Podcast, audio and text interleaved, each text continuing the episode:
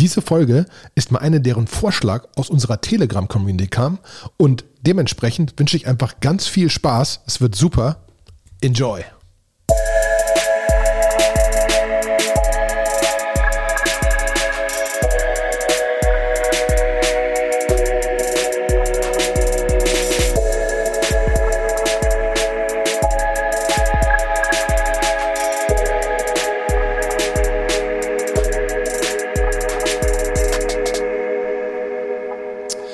Einen wunderschönen guten Tag, liebe Freunde der Crypto Nerd Show. Es ist wieder soweit. Wir haben eine Folge neu und ich bin hier mit Sebastian. Hallo Sebastian. Hallo Olli. Oh, es ist wieder schön. Und wir haben heute was ganz Besonderes, denn eine, eine, ein Vorschlag der Community. Wir machen heute eine Folge A bis Z. Mhm. Naja, oder wir machen, wir fangen eine Folge an A bis Z. Wir gucken, gucken wie weit, mal, wie weit wir kommen. Genau so. Zwei Stunden später. D. Nee, also. Ähm, genau. So wie ich uns kenne, kommen wir nicht weit. Wir können ja auch mal vorgreifen. Also unsere Community, äh, T für Telegram. Also wir haben eine tolle Telegram-Gruppe. Da sind inzwischen 158 Leute drin. Super aktive Diskussionen. Während wir am Anfang noch sehr, sehr eigentlich wie so, wie so Wühlmäuse nach dem geilen Content graben mussten, äh, muss ich sagen, ich bin total dankbar, findet der jetzt in der Community statt. Also äh, da sind so geile Leute ja. drin, die irgendwie ähm, super Content posten, sodass wir eigentlich fast nur noch so gucken müssen, was da so gepostet worden ist und können dann immer schon eine Show abfeiern. Ja, ähm, genau. Ja. ja. Dementsprechend Lass loslegen. feiern wir ab. Ja. Und wir fangen an mit A. Oh, da mu muss ich sagen, weißt du, was ich hier cool machen könnte? Ich glaube, man kann in Podcast so Bookmarks legen. Ja, wenn du. So Bookmarks auf A, B und C, wenn ich. Wenn, äh, nee, mir ist nicht langweilig, ich habe morgen Geburtstag. Mir wird nicht langweilig sein. Äh, so. Wir fangen also an mit A für Altcoin. Ne? Genau. Ähm, was ist denn ein Altcoin? Genau, was ist denn ein Altcoin? Also vom Prinzip her, ähm, ist es ja eigentlich so, dass wir ein paar Main-Coins haben und so und du hast irgendwie einen, einen Bitcoin und ein, ein, ein Ether und wahrscheinlich hast du mittlerweile noch ein paar mehr, die nicht mehr unter das Altcoin-Mantra fallen. Ähm, aber das ist dieser ganze riesengroße Rattenschwanz von Coin, nach meiner Definition, du kannst mich gerne korrigieren, ähm, die noch nicht wirklich groß sind, wo noch nicht wirklich viel ist, weil es einfach Alternativen zu anderen sind, wo wir wo noch gar nicht klar ist, ob sie jemals eine erfolgreiche Alternative werden oder nicht. So, zu einem gewissen Teil das, wo man natürlich mitspielen kann, wenn man einfach mehr Return haben will oder so oder, oder, oder einfach mehr Risk-Return haben will oder eine größere Funktion da, um einfach mit neuen Sachen zu spielen, die einfach noch komplett unproven sind. Mhm. So wäre meine Definition. Liege ich falsch? Nee, das würde ich auch genauso erklären. Also Altcoins, alle Coins, die halt nicht Bitcoin sind.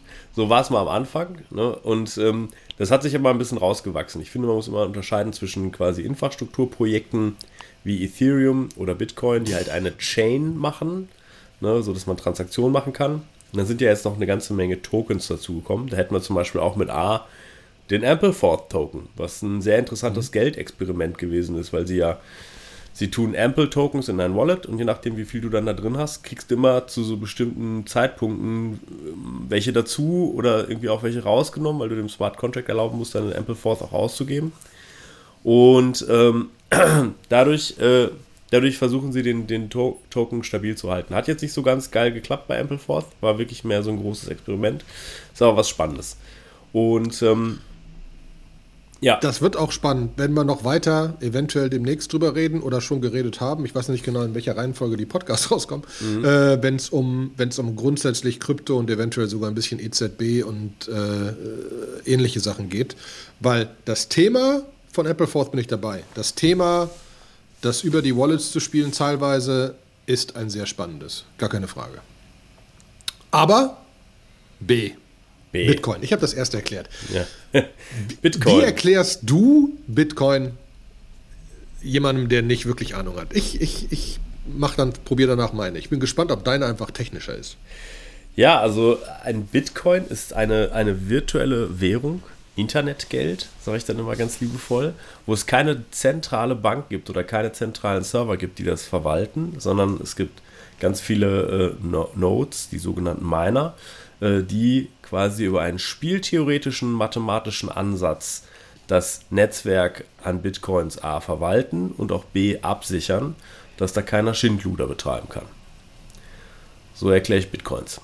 Habe ich was vergessen? Nee, das ist, ich glaube, das ist also mathematisch korrekt. Ich erkläre es andersrum. Ich sage, ich kann dir, wenn wir uns hier gegenüberstehen, kann ich dir einen 10-Euro-Schein geben. Dann hast du den 10-Euro-Schein und ich nicht mehr und da sitzt keiner dazwischen. Bei allem anderen PayPal, Banken etc. kann ich der Bank 10 Euro geben und sagen, überweis das mal auf das andere Konto und die merken sich, dass das dann dir gehört. Und Bitcoin ist das erste Mal, dass das in der digitalen Form geht, wo es zwar noch ein verteiltes Netzwerk gibt, das sich darum kümmert, aber wo es keine zentrale Instanz gibt, die dieses macht. Also ich kann dir virtuell Geld geben ohne eine zentrale Instanz in der Mitte. Mhm. Das ist Bitcoin. Ja. Gut. Ich habe ja nicht nach Blockchain gefragt. Aber noch, Blockchain wäre so der andere B. Punkt. Ja, Blockchain. Ja, noch okay. so ein B. Was ist, was ist die Blockchain? Ähm, das ist eine Datenstruktur am Ende des Tages, die alle diese Transaktionen verwaltet. Ne, Bitcoin ist erfunden worden, um quasi Geld äh, abzubilden. Also wie kann ich Geld abbilden und wie kann ich halt Geld abbilden, indem ich äh, eine Transaktion von jemandem an jemanden mache über einen Betrag. Vielleicht steht noch ein bisschen Text dabei als Referenz.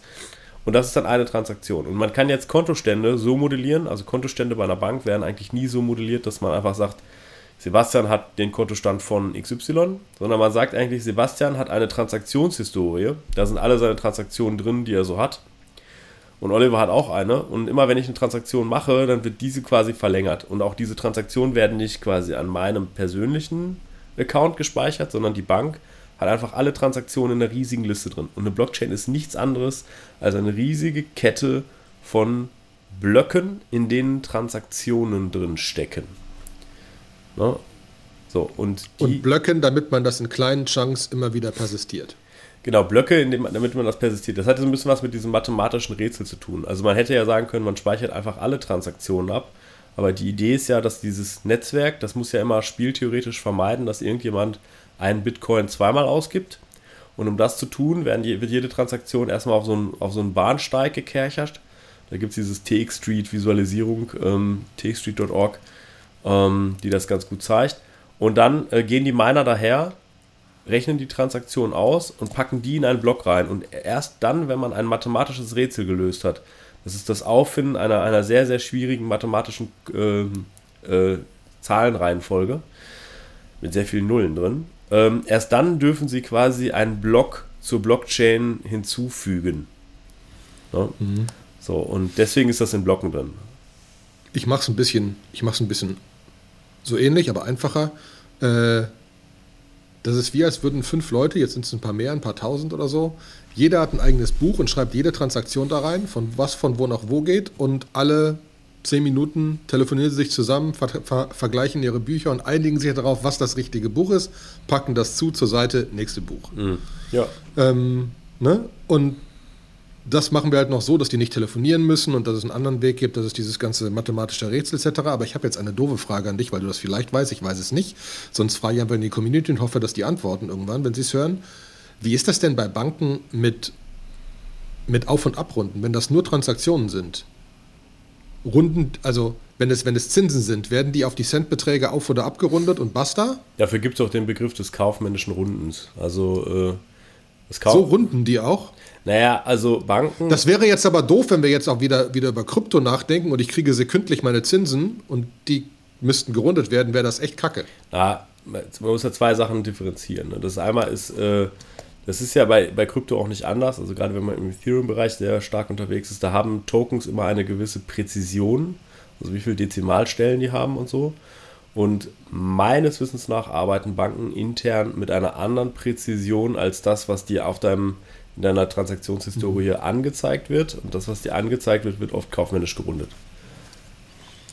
Krass. Spannend. Ja. Irgendwann müssen wir mal mit jemandem aus dem Bankenbereich und wirklich raffen, wie Banken funktionieren. Vielleicht laden wir uns mal jemanden von Swift ein, das wird lustig. Das wird lustig. Ähm, Coin Market Cap für C, was ganz anderes. Weil das, glaube ich, also wahrscheinlich eine der erfolgreichsten Krypto-Webseiten, die es da draußen gibt, würde ich fast behaupten. Ja. So zumindest das Gefühl. Genau, da kann man ja? nachgucken, wenn man will, wissen will, was ist denn ein Coin wert und was ist die Marktkapitalisierung. Was ist die Marktkapitalisierung? Die Marktkapitalisierung ist die Anzahl der sich im Umlauf befindenden Coins multipliziert mit dem Preis. Mhm. Und dann gibt es noch die Fully Diluted Market Cap, das ist immer spannend. Das ist, wenn alle Coins, die es je existieren könnten, denn raus wären, wie wäre denn dann die Market Cap? Ähm, und das ist besonders bei neuen Projekten spannend, wo du feststellst, boah, die sind 2 Milliarden wert. Und dann stellst du fest, aber da sind ja erst 3% aller Coins draußen. Das macht ja von hinten keinen Sinn. Dann sind die ja gar hunderte von Milliarden wert. Das sind ja mehr wert als Bitcoin. Das, ne, so. Deswegen, da gibt es so ein bisschen, ne, das ist ja auch immer die Diskussion mit, mit Ripple, kommen wir vielleicht später noch drauf, aber auf jeden Fall, auf jeden Fall spannend. Und äh, dabei fällt mir ein, gibt jetzt eine Kooperation mit Uniswap und CoinMarketCap, dass man in CoinMarketCap über Uniswap direkt kaufen kann. Ja, das habe ich heute auch äh, gesehen und das macht, da wird natürlich wahrscheinlich Uniswap nochmal einen richtigen Boost geben, was Volumen angeht. Ne? Ja, bin ich auch schwer gespannt. Ja. Bin ich auch schwer Vielleicht gespannt. einmal noch Weil mal zum Begriff- ist halt groß. Vielleicht zum Begriff Cap nochmal kommen. Cap ist quasi, wie übersetzt man Cap am besten auf Deutsch? Eine Grenze. Ähm, Äh, ja, ein Deckel. ein Deckel, genau, ein Deckel. Es gibt bestimmte Token, die haben so einen Deckel. Bei Bitcoin gibt es 21 Millionen Stück. Inzwischen sind wie viel draußen? Keine Ahnung. 18 Millionen. 18 Millionen, irgend sowas. Also kommen noch ein paar dazu. Ne? Fully Diluted Market Cap, da kommt noch ein bisschen was dazu. Ähm, Ethereum ist momentan noch eine Kryptowährung, die nicht gecapped sind. Das heißt, immer wenn da Miner einen Block meinen, werden mehr, gibt es, wird die Anzahl der sich aktuell befindenden Ethereums, Ethers erhöht. Ähm, das ändert sich jetzt demnächst. Ähm, Genau, und, und gefühlt 120 Millionen werden quasi so gefühlt Maximum sein, grob. Ne? Mhm. Ist, der, ist, der, ist, der, ist das allgemeine Agreement. Genau. Ja, Ja. ja spannend. Manche sind pre-mined, das hätten wir bei P packen können. So ein, das war ja das Problem, was ein Ripple oder ähnliches hatte. Äh, aber das können wir auch später nochmal genauer drauf eingehen. Da äh, muss man sich wahrscheinlich aufschreiben. Dementsprechend, um nicht allzu sehr in Verzug zu geraten, gehen wir jetzt direkt zu D. Und was können wir anders sagen bei D, auch wenn wir ein bisschen gebraucht haben, drauf zu kommen, ist DeFi. Decentralized Distributed Finance. De De Decentralized Finance. Genau. Poi. Ja. Wie erklärt man Decentralized Finance? Genau. Indem man sagt, das ist äh, so wie TradFi, also Traditional Finance, aber halt decentralized, verteilt. Naja, also ähm, Ja, und fertig. ich glaube, das erste Projekt, was so richtig DeFi gemacht hat, war in meiner Aufmerksamkeitsbirne, es hat glaube ich schon ein paar Experimente vorher gegeben, aber das erste, was Traction bekommen hat, war MakerDAO. Ja. Äh, MakerDAO ist eine, eine Landing-Plattform, die, äh, die, wo man Ether reintun kann und dann kriegt man einen, einen Stablecoin-DAI raus. Und äh, dieser Coin wird über, darüber stable gehalten, dass man halt sich nicht den kompletten Wert an Ether in DAI auszahlen lassen kann, sondern nur zwei Drittel. Und wenn der Wert von Ether um ein Drittel fällt, dann wird das Ether am freien Markt verkauft, darfst du deine DAI behalten. Äh, und damit wird das System stabilisiert. So, ähm, und dieses Projekt ist selber auch ein verteiltes Projekt, denn es gibt einen sogenannten Governance Token, ähm, den Maker Token, und der äh, befähigt dich dazu, die Geschicke des Protokolls zu beeinflussen. Zum Beispiel bei Pull Requests, die komplizierter sind, oder Entscheidungen. Wie hoch ist denn eigentlich die Stability Fee? Wo werden Gebühren äh, entnommen? Wie soll es eigentlich weitergehen mit dem Protokoll? Kann man seine Maker Tokens äh, nutzen auf so einer Seite, die heißt Snapshot kann dann da wirklich sagen, ja, das will ich aber so haben, das will ich aber so haben. Und äh, wie macht MakerDAO jetzt Geld? Also sind irgendwo sind, sind Gebühren eingebaut in das Protokoll, die auflaufen in ein sogenanntes System Surplus. Also äh, gerade dann immer, wenn, wenn diese Ether, Ethers liquidiert werden oder so, da, da fällt dann auch immer ein bisschen was für MakerDAO ab. Und von diesen MakerDAO, die da hinterlegt sind, kauft Maker oder burnt Maker Maker Token. Das ist dann wie so ein Aktien-Buyback. So, und das ganze System, es gibt so viele Maker Tokens, es gibt so viele, die inzwischen Maker Coins haben, ist halt komplett dezentralisiert. Es ist ein Finance-Produkt, weil es halt wie so ein Darlehen ist, wie so ein Kryptodarlehen ist. Und ich glaube, da kommt der Begriff Decentralized Finance sehr gut her. Ich glaube auch. Am Ende geht es genau darum, baue ich, baue ich etwas auf über de dezentralisierte Strukturen und nicht über ein zentrales Etwas. So wie, ne, äh, habe ich, hab, wir könnten noch weitergehen und Distributed Autonomous Organizations, DAOs, sagen.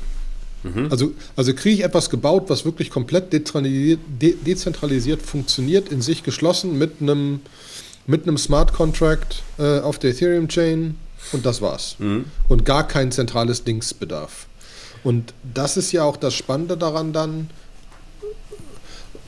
was da Effekte für passieren, wenn ich einfach das komplett in die Community schiebe und die Community quasi die Mitarbeiter sind und dann schauen wir uns die Deutsche Bank an und sagen, okay, da ist Traditional Finance, die haben ein paar Hochhäuser, ein paar Mitarbeiter. Das ganze Geld, was da reinfließt und der ganze Profit, geht in Distributed Finance an die Community. Genau. Oder an die Nutzer zurück. Und das ist das, weshalb das halt sehr, sehr viel verändern kann. Und wir kommen nachher äh, noch auf ein, ein Beispiel, was sich gerade in letzter Zeit da, da, was gerade in letzter Zeit da passiert ist. Aber es passt auch sehr gut, weil wir haben als nächstes nämlich erstmal das E. Ich würde würd ganz gerne nochmal bei DAO, noch? bei DAO würde ich nochmal gerne einmal einhaken. Und bei DAO würdest du nochmal gerne. Ja, und zwar, das ist so ein bisschen meine, meine Observation, wenn ich mir meine Twitter-Bubble angucke, dass während früher richtig gute, die guten Alpha-Entwickler, die so wirklich äh, top vorne mit dabei sind, die haben teilweise mal in Konzernen gearbeitet, bei Google, bei Facebook, bei Apple und so. Die gehen, sind, haben dann jetzt eine ganze Weile lang Startups gemacht, ne, weil sie gemerkt haben, irgendwie bei Startups kann ich, habe ich einfach noch einen krasseren Impact als in so einer riesen Organisation. Und ich sehe von denen einen nicht unsignifikanten Teil inzwischen abwandern zu DAOs. Ich könnte mir vorstellen, dass dieses DAO-Thema ein, ein Arbeiten der Zukunft-Thema ist. Ne, weil es irgendwie, dann, dann bist du nämlich als, als Mitarbeiter oder als Kollaborateur, bist du auch wirklich zu 100% beteiligt. Und das ist das allgemein Spannende, wenn wir dann über Firmen nachdenken. Was sind Firmen eigentlich? Zusammenschluss von Leuten mit einem Common Cause, die auf Basis von Transaktionskosten feststellen, macht mehr Sinn, eine Firma zu sein. Mhm. Transaktionskosten ändern sich. Wie, ne, was heißt das? Wo geht das dann hin und so? Ne? Also das ist genau ist genau dieser Punkt, der, der langfristig spannend ist. Also das ist ja eines von meinen Steckenpferden, wie sieht die Firma der Zukunft aus? Ne? Mhm. Wie, ne? Wir sind schon bei Giant Swarm eine komplett verteilte Firma. Wir haben transparente Gehälter, wir, haben, äh, wir zählen keine Arbeitsstunden und so weiter und so fort. Das führt zu ganz anderen Problemen. Ähm, aber, aber es ist eine andere Herangehensweise. Und wie geht das weiter? Wir diskutieren gerade, warum eigentlich 40 Stunden? Also, das wurde mal erfunden wegen Fließbändern und so. Das macht bei uns ja keinen Sinn mehr. Ähm, also das sind ganz, ganz viele Fragen, die da spannend sind. Deswegen bin ich bei dir. Gehen die Leute in DAOs, weil es einfach ein spannenderes Konstrukt ist und weil es grundsätzlich funktioniert. Und die DAOs, jetzt könnten wir so einen kleinen Zirkelschluss auch machen und so weiter. Da hatten wir ja mal, hatten wir The DAO. Die Leute, die schon länger dabei sind, kennen das noch. Äh, meine eins kannte das noch, hat er noch mitgemacht. Das war eines der größten DAOs, die jemals existiert haben oder die, die gelauncht sind, vor Ewigkeiten, ich weiß gar nicht mehr, wie alt The DAO ist, die genau versucht haben, eine, eine Distributed Autonomous Organization zu bauen, über ein Token auf der Ethereum Blockchain. Und da kommen wir nämlich zu Ethereum, weil The DAO zum Beispiel wurde gehackt. Und das war, glaube ich, eins der wenigen Male oder einzige Male überhaupt, wo Transaktionen reverted worden sind von Ethereum, ne? Genau, wo sie einen Fork gemacht haben von der Chain und haben es einfach wieder rückgängig gemacht. Auf Ethereum Classic ist das noch, ne? Genau, auf Ethereum Classic ist das noch. So, jetzt müssen wir, jetzt äh, habe ich vorgegriffen, aber das ist spannend. Dann versuchen wir mal, also, vielleicht war es das mit unserer Folge. Ähm, Ethereum. It, also, ist quasi wie Bitcoin mit einer Programmiersprache drin, die dir erlaubt, auf dieser Chain programmatische Entscheidungen zu treffen. Kann man das so erklären? Ja und nein. Sag ja. ja. Come on! Das war die beste Erklärung ever. Beste Erklärung ever. Also, äh, ich finde, Ethereum ist eine Weiterentwicklung von Bitcoin, wo es nicht nur darum geht, Transaktionen äh, zu speichern, sondern beliebigen Code in der Blockchain zu speichern, der auch ausführbar ist.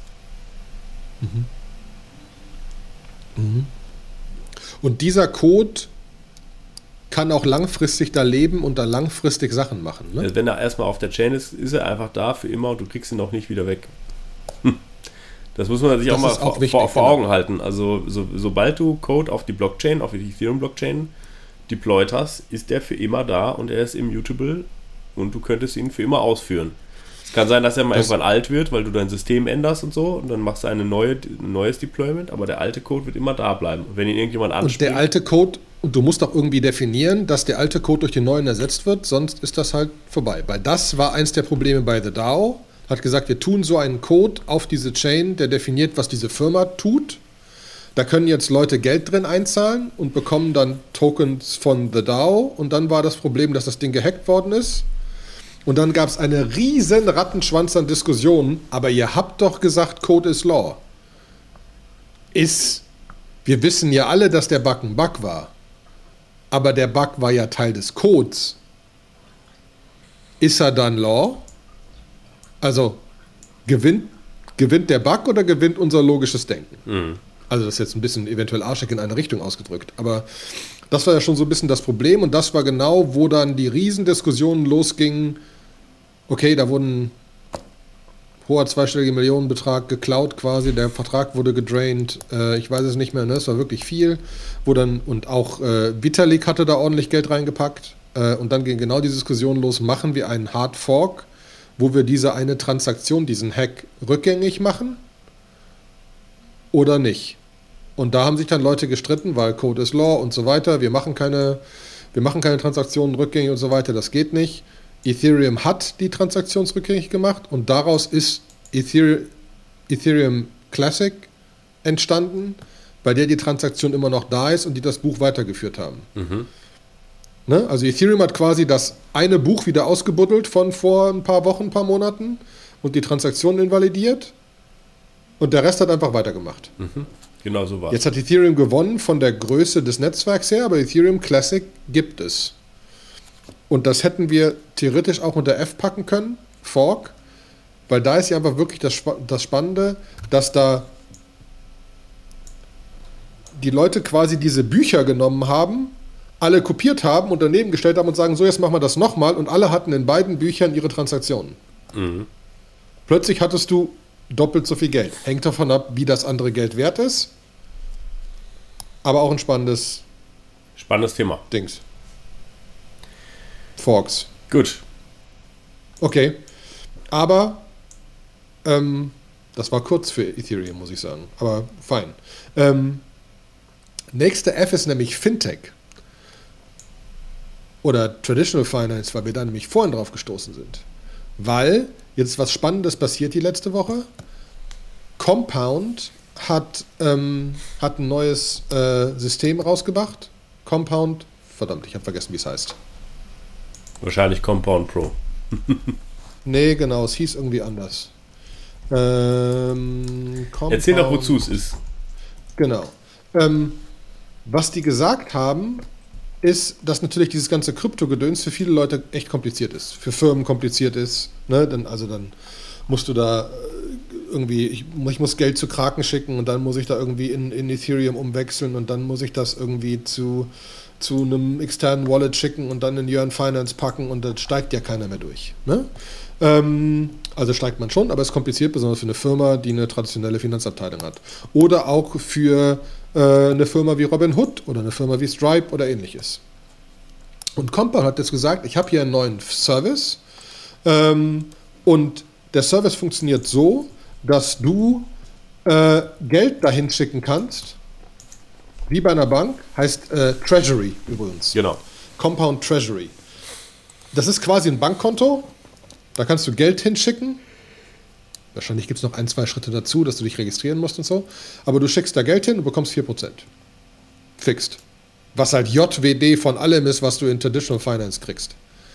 Ähm, und das ist einfach ein Fixed 4%, die die generieren oder versuchen zu generieren oder glauben im Schnitt übers Jahr zu generieren, beziehungsweise mehr zu generieren, um, um einen Profit zu machen selber, ähm, aus dem ganzen Crypto-Space.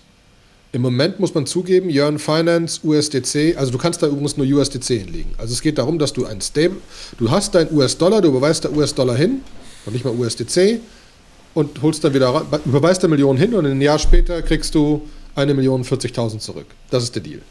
Ähm, und die machen die ganze Translation zu USDC und auf die Chain packen und so weiter und so fort. Und es gibt nach meinem Wissen kein Limit. Ja. Also du kannst da auch 50 Millionen hinüberweisen. Ähm, das ist ein Gamechanger. Besonders weil potenziell natürlich jetzt auch ein Robin Hood oder so sagen könnte, das Geld, was von meinen Kunden irgendwie liegt auf deren Konten, das schiebe ich da mal hin oder einen gewissen Teil davon und hedge somit noch ein bisschen und mache somit noch ein bisschen mehr Geld. Oder verteile das sogar an meine Kunden. Ähm, ne? Und also, also das finde ich, finde ich persönlich einen Game Changer. Es gibt andere Leute, die sagen, okay, naja, wenn Leute das wirklich machen wollen mit ihren 50 Millionen, dann können die auch irgendwo ne, richtig Jörn Finance und Compound direkt machen. Ist gefühlt ein Unterschied. Ist ja auch ja. Arbeit. Das ist genauso wie, ja. als wenn du in, ein, äh, in ein, äh, eine Immobilie dir selber kaufst oder in einen, einen Immobilienfonds investierst, wo du bei, einem, bei einer echten Immobilie hast du mal ein Wespennest auf dem Balkon, äh, hast du Kinder, die Schlüssel verlieren oder sonst irgendwas passiert. Ja, und du musst Schlüssel nachmachen oder Tür muss aufgebrochen werden oder es gibt einen Wasserschaden. Du musst dich kümmern. 100%. Und genau das hast du bei Krypto auch. Ne? Natürlich kannst du jetzt irgendwie sagen, ne, das mache ich alles selber. Hier bei Jörn Finance kriege ich aber 6%. Die 2% nehme ich noch mit. Aber du hast natürlich auch die Arbeit, musst gucken, äh, muss aufpassen, dann wird irgendwie eins der Protokolle gehackt oder so oder irgendwo gibt es ein Update. Also da muss man schon ganz schön auf Zack sein, damit man da am Ball bleibt. Der Hauspreis ist eine gute Idee. Du kannst ein Haus kaufen oder ein Haus mieten. Wenn, wenn man mal ein Haus gekauft hat, weiß man, wie viel an verdammten Häusern andauernd kaputt geht. Mhm. Ja. Ne? Das hat man vorher nie so gerafft. man dann einfach, ich glaube, das hat man schon gesehen. Manche Leute checken das auch schon, wissen auch, dass auch Sachen kaputt gehen. Und die haben einfach den Vermieter angerufen and he took ja. care. Und jetzt muss man Handwerker finden. Spannender Job. Solltet eure Kinder später irgendwas machen wollen, Handwerker. Ja. Safe. Goldenes Handwerk. Du, hast, du, hast, du, hast, du leidest gerade, du hast Unwetter gehabt bei dir, ne? Du hast Keller war voll Ich hatte Unwetter, ich hatte Wasser im Keller. Scheiße. Also ich hatte, wir hatten so viel Unwetter in Esch, dass, also einem Freund von mir äh, ist Wasser in seinen Tesla reingelaufen, weil der so tief unter Wasser stand. Ähm, zum Glück nicht meiner, weil ich war zu dem Zeitpunkt in Holland mit den Kindern im Vater-Kind-Urlaub und meine Frau war allein zu Hause. Herzliches Beileid. Ja. Nochmal hier an dieser Stelle, wenn sie das hört, wirklich doof gelaufen. Ähm, aber es war wirklich, es war ganz Esch unter Wasser. Äh, und äh, Avoni hatte angerufen bei der, bei der, bei der Feuerwehr äh, und so, ja, wie viel habt ihr denn? So, so 20 Zentimeter ist, steht im, ach, wir, wir fangen bei Leuten an, die einen Meter stehen haben. Okay, gut, dann kommt später. Dann also es war, war schon doof. Es ist richtig durch die Abflüsse hoch und wir haben jetzt Rückstopp, wie immer Ventile und so. Spannende, spannende Sachen. Man merkt, äh, ja, Elementarschadenversicherung, clever. Ja, wenn sie dann ja. auch gut zahlt. Ne? Nee, in meinem Fall super. Wir machen jetzt keine Werbung, deswegen sage ich jetzt nicht welche. Aber äh, vom Prinzip her, Versicherung kann sich lohnen in manchen Fällen. Ähm, aber wir wollen nicht zu sehr in meine, in meine persönlichen Wasserschädenprobleme abdriften, bei denen mir auch Krypto rein gar nicht geholfen hat. Mhm. Ähm, und gehen zu G weiter. Zu G. The Graph. Eins meiner liebsten Infrastrukturprojekte. Ja, das ist so, ja.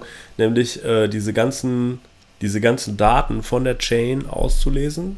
Kann man zwar alles selber machen, ist aber ganz schön tricky und, mit, und auch irgendwie zeitaufwendig. Man muss einen Full Node laufen lassen dann interessiert eigentlich unbedingt die, die komplette Blockchain, nur wenn man irgendwie so ein paar Daten haben will. Und genau da kommt The Graph ins Spiel. Das ist eine GraphQL-Datenbank. GraphQL ist eine, eine strukturierte Abfragesprache für Datenbanken, die von Facebook mal erfunden worden ist, um sich bestimmte Daten irgendwo herzuholen. Und äh, es, gibt da, es gibt da eine Systemik, es gibt sogenannte Indexer, die quasi die Blockchain lesen, diese Daten aufbereiten, in einer GraphQL-Datenbank abspeichern sodass sie dann über dieses quasi diese Graph, über ein SDK äh, ausgelesen werden können. Fast alle Projekte, so wie Uniswap oder MakerDAO oder viele andere auch, benutzen The Graph, um ihre User Interfaces letztendlich äh, auszuspielen. Ähm, das Krass. heißt, das ist schon alles sehr essentiell. Ja. Du hast mich da auch erst drauf gebracht und ich fand es ganz gerafft, habe ich zu einem Zeitpunkt, wo bei Ethereum diskutiert worden ist, ob man bei Proof of Stake die ganze alte Historie einfach wegschmeißt und sie nur noch in GraphQL hält. Ja. Genau. Ne? Sie haben sich aber jetzt dagegen ähm, entschieden, glaube ich, ne? Sie haben gesagt, sie wollen. Keine, keine sie wollen aber die Idee ist. Ja. Aber, aber die Idee hat mir gesagt, ah, okay, da, jetzt habe ich verstanden, was das Ding ist. Da, der Drops ist gelutscht, das geht nicht mehr weg. Es wird nur größer. Es wird nur ist wieder größer. so ein Genau. self-fulfilling prophecy-Ding. Genau, bevor jetzt, äh, also erstmal, erstmal, alles das, was wir hier sagen, ist keine Investmentempfehlung. Wenn ihr Gewinne oder Verluste macht mit den Sachen, so, oh, ihr habt so von Graph geschwärmt, ich habe mir das gekauft, ich habe es verkauft, whatever. Gewinn und Verlust geht auf euren Nacken. Ja, wir haben dann nichts mit zu tun, keine Investmentempfehlung. Aber vielleicht auch da, bei The Graph ist jetzt im Juli dürfen die ersten Bäcker, sind ihre gepremindeten Tokens, werden unlocked und sie dürfen sie jetzt verkaufen. Was für einen gewissen Verkaufsdruck sorgt. Also äh, ich gehe mal davon aus, auch wenn Graph hart gelitten hat jetzt in diesem Bärenmarkt, diesem Mini-Bärenmarkt, in dem wir uns befinden, jetzt irgendwie in den letzten paar Tagen ist ja schon wieder bis nach oben gegangen, äh, kann es gut sein, dass The Graph trotzdem weiterleiden wird, weil es da einfach eine Menge Frühinvestoren gibt, die vielleicht auch mal sagen, ich nehme ein bisschen was vom Tisch. Aber, Heute ist noch nicht viel passiert. ja, genau, also nicht, nicht im Verhältnis in anderen ist noch nicht viel passiert, aber Ja. es kann halt sein. Ne? Also ähm, guckt Ja. euch mal den Release-Schedule an der Tokens, das ist ja alles publicly kommuniziert, könnt ihr euch doch mal in den Discord reinklinken. Aber ich glaube, langfristig gesehen ist The Graph ein, ein ganz tolles Projekt mit sehr guten Fundamentaldaten. Was, also Fundamentaldaten sind für mich immer, sind die Techies cool, ist die Usage cool, ist die User Experience cool im Sinne von, also die Developer Experience und das stimmt bei The Graph einfach alles. Da habe ich ein geiles anderes Kommentar gehabt neulich von jemandem zu Dogecoin. Dass er glaubt, Dogecoin gewinnt, weil sie Attention haben. Zum gewissen Teil hat The Graph Attention und die richtigen Entwickler und so weiter und so fort und das führt zu Erfolg, weil wir in einer Attention Economy leben. Haben wir manche Sachen, die einfach erfolgreich werden, weil sie eine gewisse Attention bekommen? Ist spannender Gedanke zum mal drüber nachdenken. Ne? Fand ich. Ja. Ähm, aber das bringt uns auch zum guten Punkt, nämlich H, wie eine Frage, die auch des Öfteren mal in der, in der Community aufkam, so History. Wo haben wir eigentlich mit diesem ganzen Kryptozeugs angekommen, angefangen? Wann hast du mit Krypto oder wann hast du davon gehört, weißt du das noch? Oder äh, wann hast du angefangen? Äh, ge gehört habe ich, glaube ich, in so einem Hackerspace im Labor irgendwie davon. Und da hat es mich aber nur so peripher, war so für mich so, ja, okay, da haben die irgendwie so, so war so, okay, da hat jemand BitTorrent und irgendwie äh, und Geld gekreuzt und hat es Bitcoin genannt, irgendwie so. Da habe ich nicht so erstmal interessiert, dann war ich doch ein bisschen interessierter. Hab, muss aber sagen, habe es eigentlich bis dahin so ein bisschen verschlafen. Man hat es so auf dem Schirm, so, und als es erst dann so richtig abgegangen ist, äh, so äh, über 10 Dollar gegangen ist und dann irgendwie plötzlich bei Spiegel Online irgendwie so, boah, Bitcoin, das muss man jetzt trotzdem mal äh, auf dem, auf dem Ball, halt, auf dem Schirm halten. Und auch so die ersten Leute, so, das war ja wie so eine Religion. Ja, plötzlich hattest du so Leute, die sich so, so wie so äh, halt Bitcoin-Maximalisten, wie so ein Messias irgendwie äh, äh, dich versucht haben zu bekehren und gesagt haben, unser Geldsystem ist total kaputt und Bitcoin ist the salvation. Ähm, dadurch werden wir alle gerettet. Und ähm, da ist es dann, da habe ich dann irgendwie gesagt, so, ja, okay, äh, jetzt mache ich mal ein Experiment für mich. Ich war eine Woche im Silicon Valley und ich habe mir dann irgendwie äh, für 1000 Euro Bitcoins gekauft und gesagt, ich versuche mal damit irgendwie so eine Woche einfach alles zu bezahlen, was geht. Und auch wirklich so ganz gezielt äh, mir Läden rauszusuchen, wo ich mit Bitcoin auch bezahlen kann. Einfach um mal zu gucken, wie ist denn eigentlich die User Experience. Und zu diesem Zeitpunkt war die ziemlich scheiße. Weil wir sind irgendwie so am ersten Tag mit so ein paar Leuten durch die Gegend gezogen und ähm, waren dann irgendwie so, hatten alle Hunger und dann waren so, ja komm, lass was essen gehen. Und ich so, ja, aber nicht hier. Hier kann ich nicht mit Bitcoin bezahlen. Wir müssen noch ein bisschen weiterlaufen. Da ist ein toller Laden, da kann man auch mit Bitcoin bezahlen. Dann sind wir da hingelaufen, äh, haben gegessen. Dann wollte ich mit Bitcoin bezahlen. Dann war irgendwie gerade Network Congestion. Transaktionen haben lange gedauert. Und der Typ meinte so, oh du, das ist mir jetzt alles zu anstrengend. Ich nehme auch sonst Bitcoins gerne, aber irgendwie heute nicht. So hast du nicht Cash. Und da war irgendwie so das Experiment irgendwie so an Tag 1 war dann irgendwie so, so vorbei. Und äh, das ging dann auch irgendwie die ganze Woche, hat sich das so ein bisschen so durchgezogen. Ähm, so, weswegen ich irgendwie glücklicherweise meine Bitcoins oder Bitcoins behalten hatte dann, ne, irgendwie. Ich habe sie dann einfach weiter gehodelt, weil ich irgendwie dachte so, ja gut, verkaufst du die jetzt? Nee, keine Ahnung. Und das ist eigentlich ganz witzig, weil halt die, die User Experience war eigentlich scheiße und trotzdem ist Bitcoin so erfolgreich geworden. Das passt irgendwie nicht zusammen. Ne? Und ähm, wir hatten dann auch, also ich hatte mich schon ganz am Anfang, habe ich mir immer gedacht, als ich das mich da reingefuchst hatte in Bitcoin mit dem mathematischen Rätsel, habe ich gedacht, so krass, da wird so viel Energie verschwendet, um irgendwie das, das Netzwerk zu beschützen. Könnte man die Energie nicht noch irgendwie sinnvoll mitverschwenden und irgendwie ein paar Sachen da reinmachen, wie Proteine falten oder Code ausführen? Und das war dann auch genau das, als Ethereum rausgekommen ist, dass ich gesagt habe, so, das finde ich richtig geil. Also jetzt kann ich endlich irgendwie auch noch Code ausführen und kann quasi völlig immutable Skynet nachbauen. Das ist ja super. Wie war es bei dir?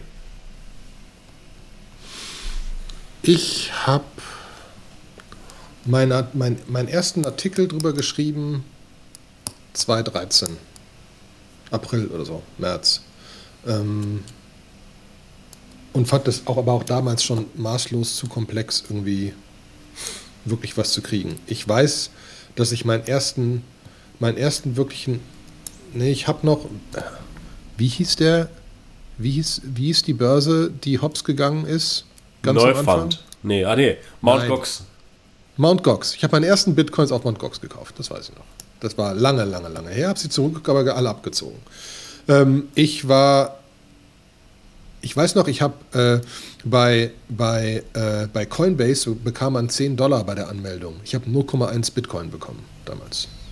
Das war so. Ne? Mhm. Das war so, so mein Start, wo ich festgestellt habe, also, also irgendwas ist da und angefangen habe, mich ein bisschen mit dem ganzen Konstrukt zu beschäftigen. Und da auch dann langsam angefangen habe, äh, mit Bitcoin zu gucken und dann habe ich, äh, hab ich Ethereum angeguckt und fand also, also das einfach auch spannend.